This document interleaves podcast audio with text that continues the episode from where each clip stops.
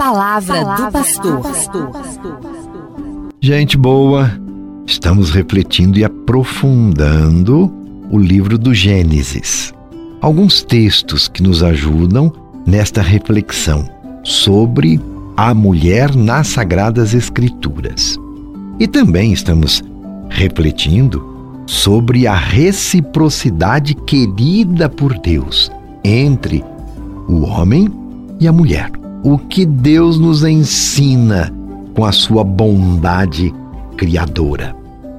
E também estamos vendo sobre certas interpretações erradas dos textos bíblicos sobre a criação, que, quando não bem assimilados, podem até gerar preconceitos preconceito à mulher e também ao homem.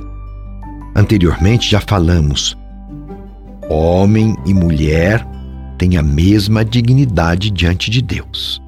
Ambos são criados à sua imagem e à sua semelhança.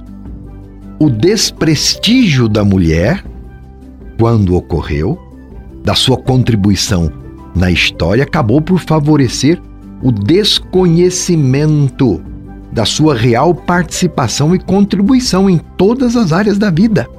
Todos nós perdemos quando a mulher é desprestigiada, desvalorizada. Mas a mulher, apesar de muitas vezes ser sim marginalizada, nunca deixou de fazer valer a sua voz e de exercer o seu protagonismo na história da humanidade. Vamos então continuar nessa reflexão e o nosso tema de hoje, o pecado de Eva e a pregação da igreja. Sobre o pecado de Eva também há muitas interpretações tortas que não correspondem com a realidade, com a verdade da Bíblia, que é palavra de Deus. Vejam só, a Bíblia é palavra sempre atual. Porque a Bíblia não é um baú antigo de onde tiramos histórias passadas. A palavra de Deus ilumina, orienta, corrige e salva em qualquer tempo e em todas as circunstâncias da vida. Vejamos então. Tenho certeza que você já ouviu dizer que a culpa das mazelas do mundo é consequência do pecado de Eva. Principalmente dela, da mulher que teria a culpa principal. O relato da criação de Eva, vemos ali em Gênesis capítulo 1, versículos de 18 a 25, e também da queda do pecado original, ali em Gênesis capítulo 3, versículos de 1 a 19, esses textos foram usados até para fundamentar a desigualdade entre o homem e a mulher ao longo da história. Erroneamente, erroneamente. A mulher foi considerada culpada pelo pecado da humanidade, no sentido que foi ela a sedutora que tentou o homem no jardim do paraíso, e por isso ela seria a fonte do mal. A passagem bíblica: estarás sob o poder do teu marido e ele te dominará, está ali em capítulo Gênesis capítulo 3, versículo 16, serviu para justificar a submissão histórica da mulher ao homem. Ultimamente, mais do que em outros tempos, tem-se uma nova reflexão mais avançada e se reconhece a igualdade da mulher e do homem, a igual dignidade entre eles.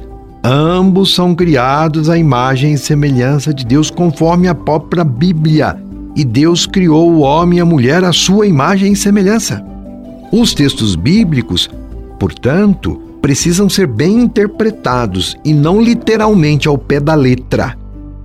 Há de se considerar também a cultura em que a Bíblia foi escrita, em que a mulher tinha pouquíssimo reconhecimento social. Ler em todo este contexto permanecer com as ideias preconceituosas apoiados nesses textos nos tempos atuais é retroceder e fazer uma má leitura da palavra de Deus.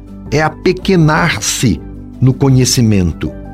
Os dois são cúmplices naquele momento do pecado original. como aliás toda a humanidade é solidária no mal que a atinge.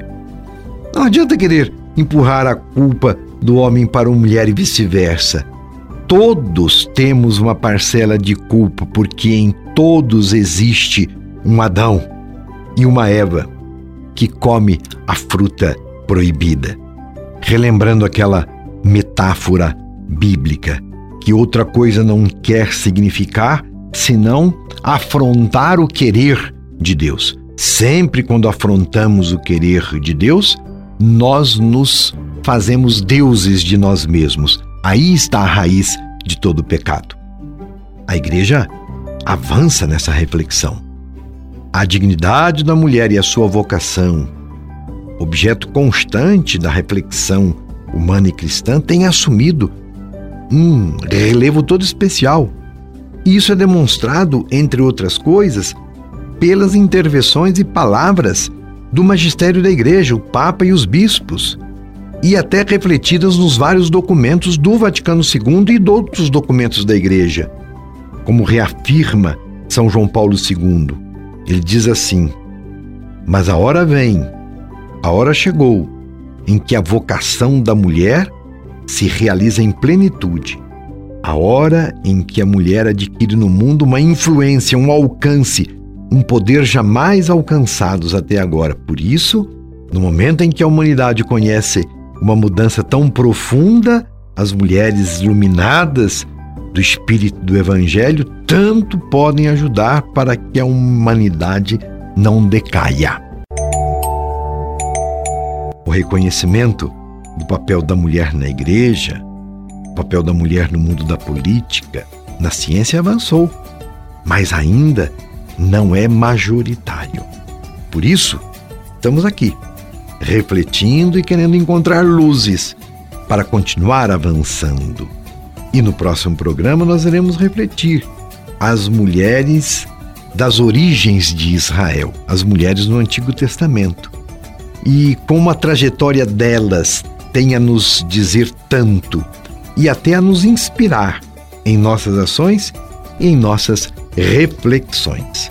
Vamos então vencendo preconceitos e inspirados pela palavra de Deus por uma interpretação correta dos textos bíblicos, crescer como gente e amadurecer em nossa fé.